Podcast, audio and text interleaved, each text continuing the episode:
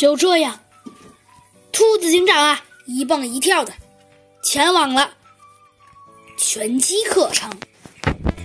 拳击课程啊，嗯，由于今天啊天气很好，但是啊，老师们还是把拳击课程啊选择了在室内的体育馆进行。只见呢，拳击馆里啊已经站满了很多人了，当然了。有野牛啊，小犀牛啊，呃，当然也有那个竞技搏击大队长，还有白虎大帝和小班。老师啊，是一个强壮无比的早甲虫。有的人可能会问，早甲虫是什么呀？早甲虫啊，如果呢？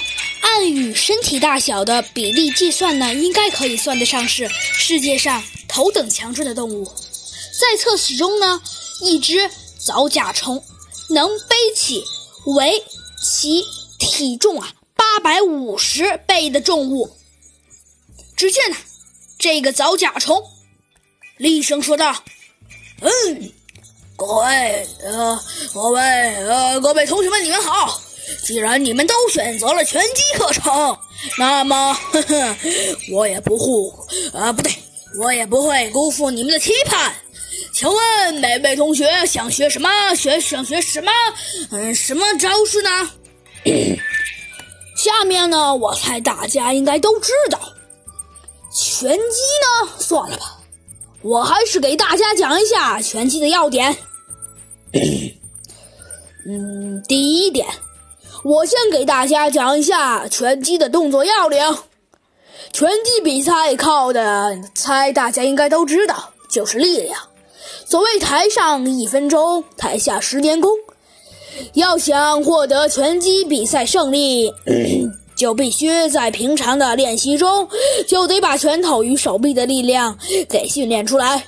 下面呢，就由我，呃，给大家讲讲拳击的动作要领。我先给大家讲一下 第一点，那就是的颈部需要的呀是绝对的肌肉。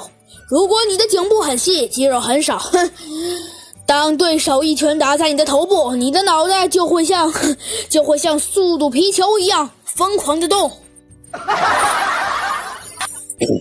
然后呢，相信你的大脑内部也会像，呃，沸腾的开水一样。